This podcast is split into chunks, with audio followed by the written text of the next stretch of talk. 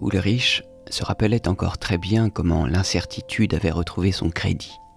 On avait pu lire de plus en plus souvent des déclarations dans lesquelles des gens qui exercent un métier assez incertain, des poètes, des critiques, des femmes, ou ceux dont la vocation est de former la nouvelle génération, se plaignaient de ce que la science pure fut un poison qui dissolvait les grandes œuvres de l'homme sans pouvoir les recomposer, et en appelait à une nouvelle foi, à un retour aux sources intérieures, à un renouveau spirituel ou autre chanson du même genre. Naïvement, il avait commencé par penser que c'étaient là des gens qui s'étaient blessés en faisant du cheval, et maintenant, clopinant, réclamaient à grands cris qu'on les oignit d'âme. Mais il dut reconnaître peu à peu que cet appel réitéré qui lui avait paru d'abord si comique trouvait partout de vastes échos. La science commençait à se démoder, et le type d'homme indéfini qui domine notre époque avait commencé à s'imposer. Ulrich s'était refusé à prendre la chose au sérieux, et il continua à développer à sa manière ses dispositions intellectuelles. Du tout début de la jeunesse, de ces temps où elle commence à prendre conscience d'elle-même et qu'il est souvent si touchant, si bouleversant de retrouver plus tard, il lui restait encore en mémoire toutes sortes d'imaginations naguère aimées, entre autres l'idée de vivre hypothétiquement.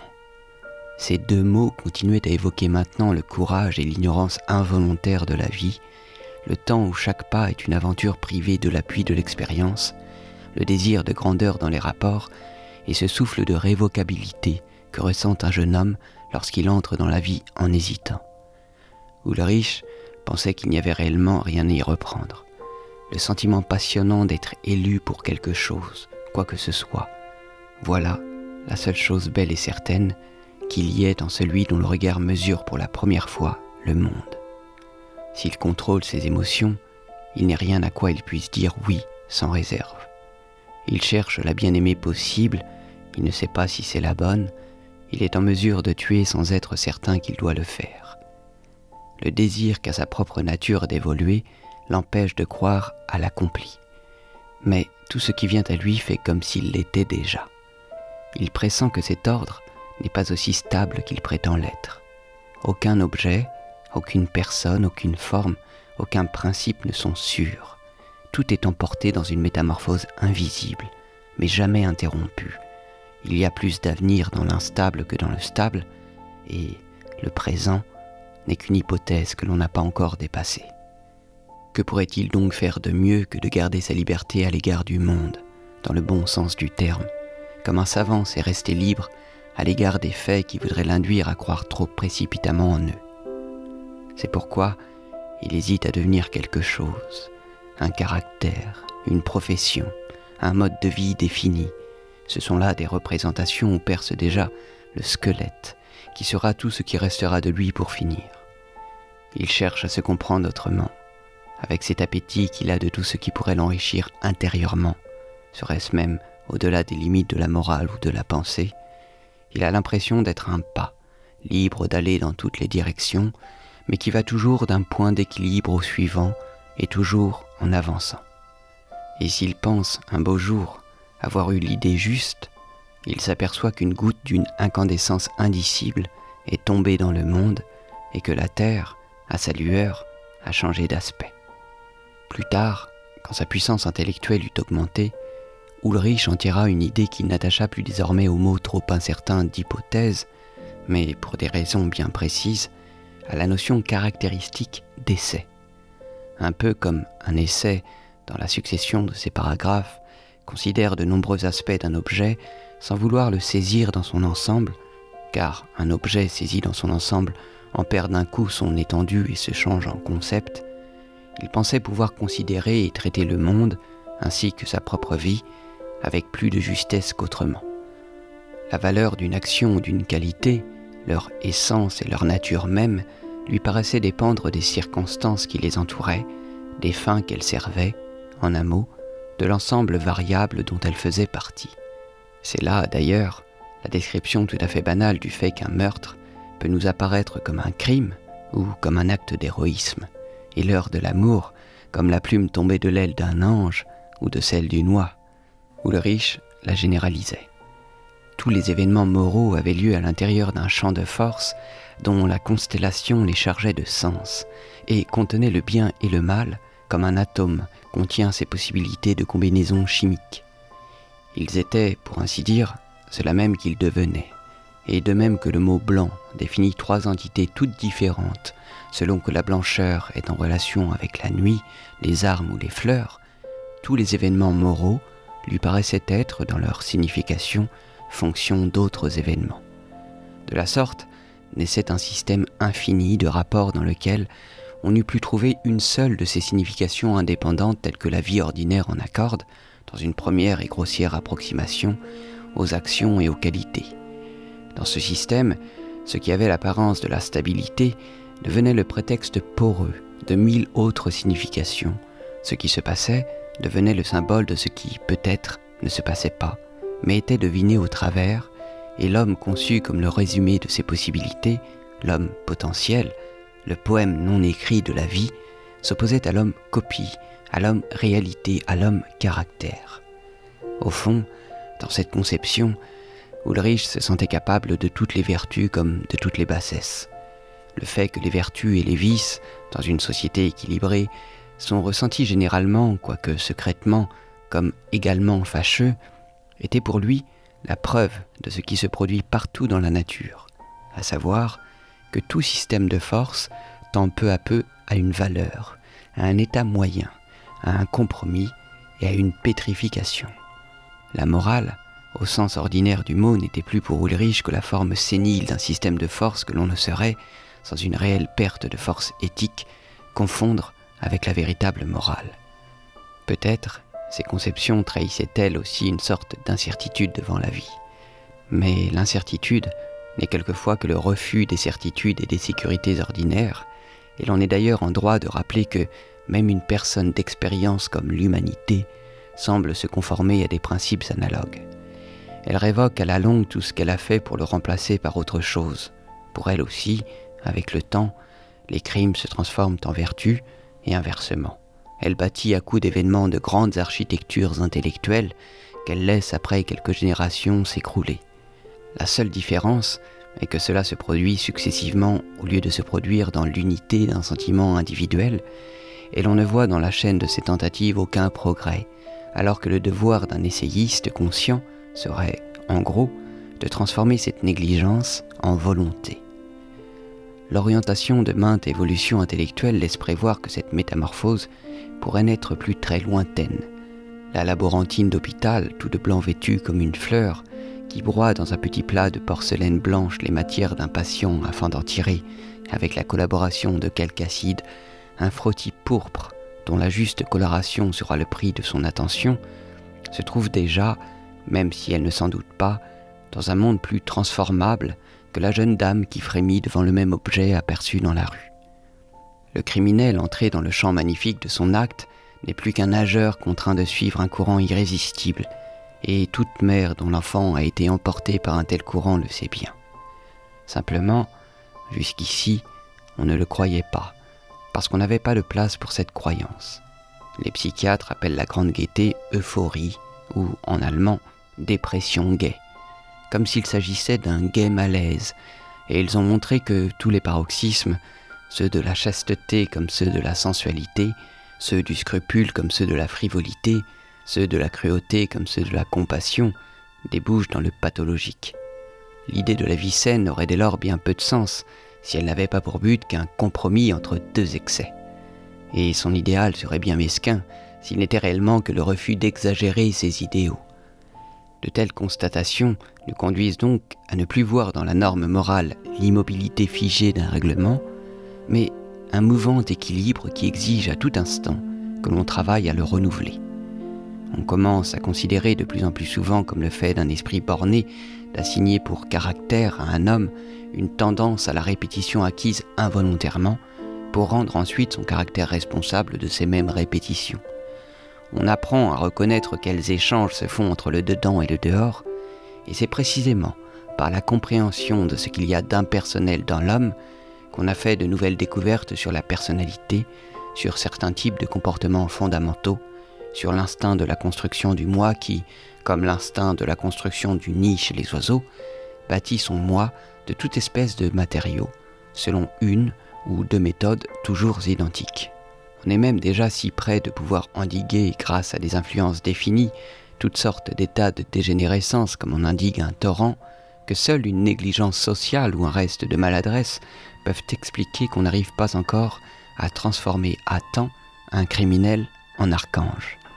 On pourrait citer ainsi beaucoup d'autres exemples, des faits dispersés, pas encore collationnés, qui, pris tous ensemble, nous font éprouver à la fois une lassitude à l'égard des approximations grossières nées pour être appliquées dans des conditions plus simples, et le besoin de transformer dans ses fondements mêmes une morale qui, depuis 2000 ans, ne s'est jamais adaptée au changement du goût que dans ses détails, et de l'échanger une bonne fois contre une autre, épousant plus étroitement la mobilité des faits.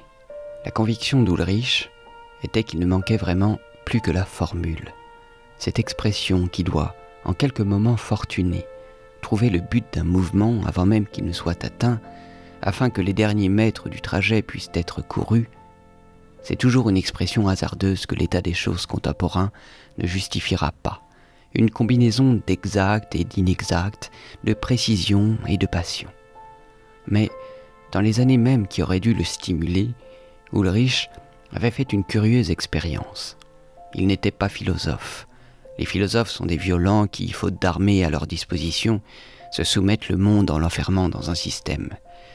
Probablement, est-ce aussi la raison pour laquelle les époques de tyrannie ont vu naître de grandes figures philosophiques, alors que les époques de démocratie et de civilisation avancée ne réussissent pas à produire une seule philosophie convaincante, du moins dans la mesure où l'on en peut juger par les regrets que l'on entend communément exprimés sur ce point. C'est pourquoi la philosophie au détail est pratiquée aujourd'hui en si terrifiante abondance qu'il n'est plus guère que les magasins où l'on puisse recevoir quelque chose sans conception du monde par-dessus le marché, alors qu'il règne à l'égard de la philosophie en gros une méfiance marquée. On la tient même carrément pour impossible. Ulrich lui-même n'était nullement exempté de ce préjugé, et ses expériences scientifiques le rendaient un peu moqueur à l'égard des métaphysiques.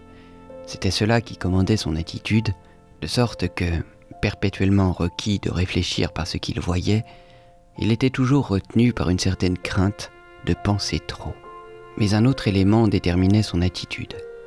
Il y avait quelque chose dans la nature d'Ulrich qui agissait d'une manière distraite, paralysante, désarmante, contre la systématisation logique, contre la volonté univoque, contre les poussées trop nettement orientées de l'ambition, et ce quelque chose se rattachait aussi à ce mot d'essayisme choisi naguère, bien que cela contint précisément les éléments qu'il avait exclus peu à peu avec un soin inconscient de cette notion.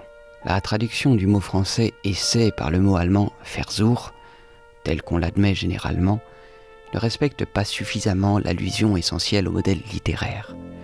Un essai n'est pas l'expression provisoire ou accessoire d'une conviction qu'une meilleure occasion permettrait d'élever au rang de vérité, mais qui pourrait tout aussi bien se révéler erreur.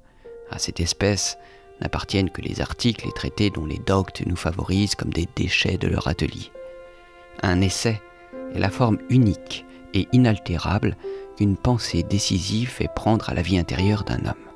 Rien n'est plus étranger à l'essai que l'irresponsabilité et l'inachèvement des inspirations qui relèvent de la subjectivité. Pourtant, les notions de vérité et d'erreur, d'intelligence ou de sottise ne sont pas applicables à ces pensées soumises à des lois non moins strictes qu'apparemment subtiles et ineffables.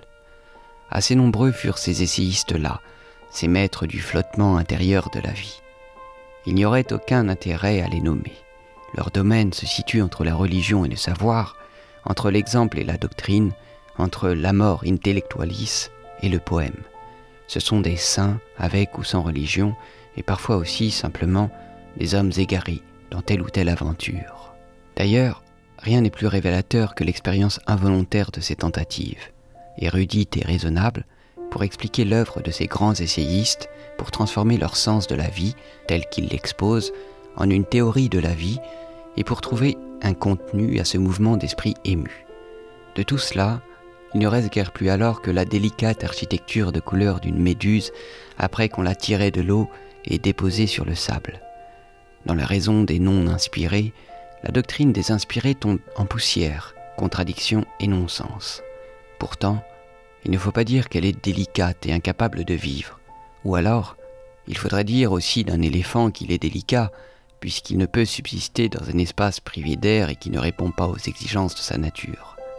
Il serait tout à fait déplorable que ces descriptions évoquent un mystère, ou ne fût-ce qu'une musique où dominent les notes de la harpe et le soupir des glissandi. C'est le contraire qui effraie.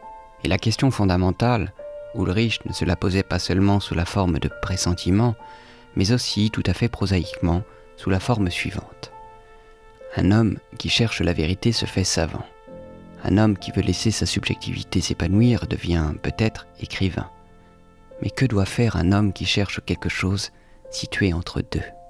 De ce qui est ainsi entre deux, toute sentence morale nous peut donner un exemple, même la plus simple et la plus connue comme tu ne tueras point. On voit au premier coup d'œil que ce n'est là ni une vérité, ni une constatation subjective. On sait qu'à bien des égards, nous nous y conformons strictement, mais que, à d'autres égards, certaines exceptions sont admises, très nombreuses même, et pourtant précisément définies. Mais il existe un très grand nombre de cas d'une troisième espèce, par exemple dans nos rêveries, nos désirs, dans les pièces de théâtre ou dans le plaisir que l'on prend à lire les nouvelles des journaux. Nous y errons de la manière la moins réglementée qui soit, entre la répulsion et l'attirance. On nomme parfois exigence ce qui n'est ni une vérité, ni une constatation purement subjective.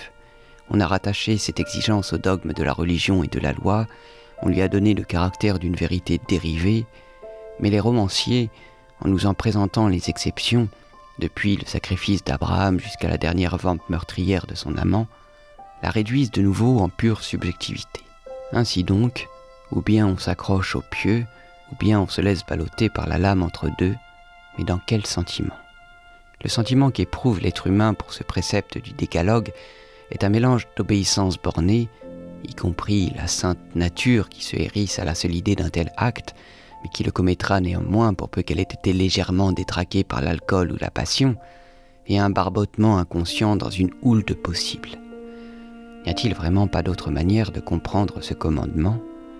Ulrich sentait qu'un homme qui désirerait de toute son âme un certain acte ne serait ainsi ni s'il doit le commettre, ni s'il doit s'en abstenir. Pourtant, il pressentait qu'on devait pouvoir, de tout son être, le commettre ou non. Ni les inspirations ni les interdictions ne lui plaisaient. Le rattachement de toute chose à une loi supérieure ou intérieure à l'homme éveillait son esprit critique. Davantage même, à ses yeux, c'était d'évaluer un instant de certitude que de vouloir à tout prix lui donner une généalogie. Dans tout cela, son cœur restait muet, et sa tête seule parlait. Il devinait qu'il devait y avoir un moyen de faire coïncider sa décision et son bonheur. Il pourrait être heureux parce qu'il ne tuerait pas, ou parce qu'il tuerait, mais jamais s'il ne pourrait être l'exécuteur indifférent d'un ordre qu'on lui aurait donné. Ce qu'il éprouvait à ce moment-là, ce n'était pas de recevoir un ordre, mais d'entrer dans un ordre. Il comprenait que dans cet ordre neuf, tout était déjà décidé, et les sens apaisés comme par le lait maternel. Ce qui lui soufflait cela, ce n'était plus la pensée, ce n'était pas non plus le sentiment à sa manière habituelle, fragmentaire, c'était une compréhension totale. Et puis, de nouveau, ce n'était plus qu'une nouvelle apportée de très loin par le vent. Elle lui semblait ni vraie, ni fausse, ni raisonnable, ni déraisonnable, elle le saisissait, comme si quelque légère et bienheureuse exagération était entrée doucement dans son cœur. Pas plus qu'on ne peut faire des parties authentiques d'un essai une seule vérité, on ne peut tirer d'un état une conviction. Du moins, pas sans devoir aussi l'abandonner, comme un amant doit sortir de son amour pour le décrire. L'émotion sans limite, qui ébranlait parfois Ulrich sans le faire agir pour autant, contredisait son besoin d'activité, son désir de limite et de forme. Sans doute est-il juste et naturel que l'on veuille savoir avant de laisser la parole au sentiment. Sans le vouloir, il s'imaginait que ce qu'il désirait trouver un jour, bien que ce ne dût pas être la vérité, ne lui céderait rien sous le rapport de la stabilité. Mais dans son cas particulier, cette attente le faisait ressembler à un homme qui, dans le temps même où il se procure tout un équipement, perd peu à peu le goût de s'en servir. À quelques moments qu'on lui eût demandé, Lorsqu'il travaillait à ses traités mathématiques ou logico-mathématiques, ou s'occupait de sciences naturelles, quel but il avait présent à l'esprit, il eût toujours répondu qu'un seul problème méritait réellement qu'on y pensât, celui de la vie juste. Mais quand on élève une prétention très longtemps sans que rien ne se passe, le cerveau s'endort exactement comme s'endort le bras qui doit tenir quelque chose en l'air pendant des heures, et nos pensées ne peuvent pas plus rester perpétuellement debout que les soldats à la parade en été. Quand elles doivent trop attendre, elles perdent connaissance et s'écroulent. Comme Ulrich avait achevé l'esquisse de sa philosophie aux environs de sa 26e année, arrivé dans sa 32e, il ne la trouvait plus tout à fait sincère. Il n'avait pas continué à développer ses pensées et, à part un vague sentiment de tension pareil à celui que l'on éprouve quand on attend quelque chose les yeux fermés, on ne lui avait pas vu beaucoup d'émotions personnelles depuis les jours des premières tremblantes découvertes. Néanmoins, c'était probablement un mouvement souterrain de ce genre qui le freinait dans son travail scientifique et l'empêchait d'y consacrer toute sa force de volonté. Cela créa en lui un curieux schisme.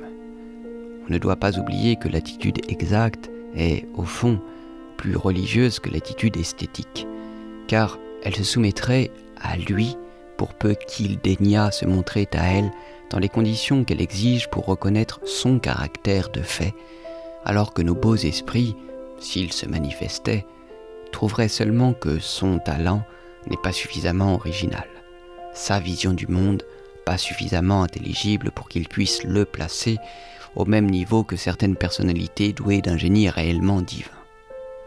Ulrich n'aurait donc pu s'abandonner à de vagues pressentiments aussi facilement qu'un quelconque bel esprit, mais il ne pouvait pas davantage se dissimuler qu'en vivant pendant des années dans l'exactitude pure, il avait simplement vécu contre lui-même et il souhaitait que quelque chose d'imprévu lui arrivât. Lorsqu'il se décida à ce qu'il appelait un peu railleusement son congé de la vie, il ne possédait rien, dans l'une comme dans l'autre direction, qui lui donnât la paix du cœur. Peut-être pourrait-on alléguer à sa décharge que, dans certaines années, la vie passe incroyablement vite. Mais le jour où l'on doit commencer à vivre sa dernière volonté précède de beaucoup celui où l'on devra en léguer le restant et ne peut être différé. Ce fait était devenu pour Ulrich d'une menaçante clarté depuis qu'une moitié d'année ou presque s'était écoulée sans que rien changeât. Tandis qu'il se laissait porter de ci, de là au sein de la petite activité stupide dont il s'était chargé, parlant, aimant à trop parler, vivant avec l'obstination désespérée d'un pêcheur qui plonge ses filets dans un fleuve vide, tandis qu'il ne faisait rien qui correspondît à la personne que malgré tout il représentait, et qu'intentionnellement il ne faisait rien, il attendait. Il attendait derrière sa personne, dans la mesure où ce terme définit la partie de l'homme qui se laisse former par le monde extérieur et le cours de la vie, et son tranquille désespoir, endigué derrière, montait chaque jour un peu plus haut. Il traversait la pire calamité de sa vie et se méprisait pour ses omissions. Les grandes épreuves sont-elles le privilège des grandes natures? Il eût aimé le croire, mais ce n'est pas exact, car les nerveux les plus communs ont aussi leurs crises. Dans ce profond ébranlement, il ne lui restait donc plus rien que ce noyau inébranlable que possèdent tous les héros et tous les criminels. Ce n'est pas du courage, ce n'est pas de la volonté, ce n'est pas de l'assurance, ce n'est que le pouvoir tenace de s'accrocher à soi-même, pouvoir qu'il est aussi difficile d'extirper de soi que la vie du corps d'un chat, même quand il est déjà complètement déchiqueté par les chiens. Si l'on veut se représenter comment vit un tel homme lorsqu'il se retrouve seul, tout ce qu'on peut raconter est que les vitres illuminées de ses fenêtres, la nuit, semblent observer sa chambre, et les pensées, après usage, se tiennent assises en rond tout autour de la pièce comme les clients dans la salle d'attente d'un avocat dont ils ne sont pas satisfaits. Ou peut-être Coulrich, une de ces nuits-là, ouvrit les fenêtres et regarda les troncs d'arbres, glabres comme des serpents, leur sinuosité étrangement noire et polie entre la couche de neige de leur cime et celle du sol, et ressentit brusquement le désir de descendre tel qu'il était, en pyjama dans le jardin. Il voulait sentir le froid dans ses cheveux. Lorsqu'il fut en bas, il éteignit la lumière pour ne pas se trouver devant la porte éclairée. Son bureau seul faisait avancer dans l'ombre une toiture de lumière. Une allée menait à la grille du portail qui donnait sur la rue, une autre la croisait, obscurément visible. Ulrich s'avança longuement sur celle-ci.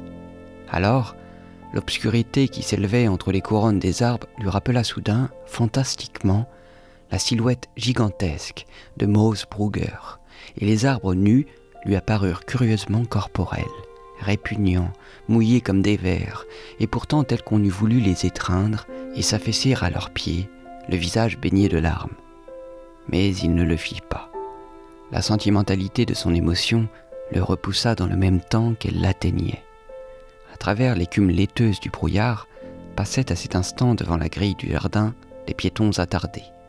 Et il l'aurait sans doute pris pour un fou s'ils avaient vu comment sa silhouette, dans son pyjama rouge entre les troncs noirs, maintenant se détachait des arbres. Il reprit l'allée d'un pas ferme et regagna sa maison relativement satisfait. Car si quelque chose était pour lui en réserve, ce devait être assurément d'un tout autre ordre.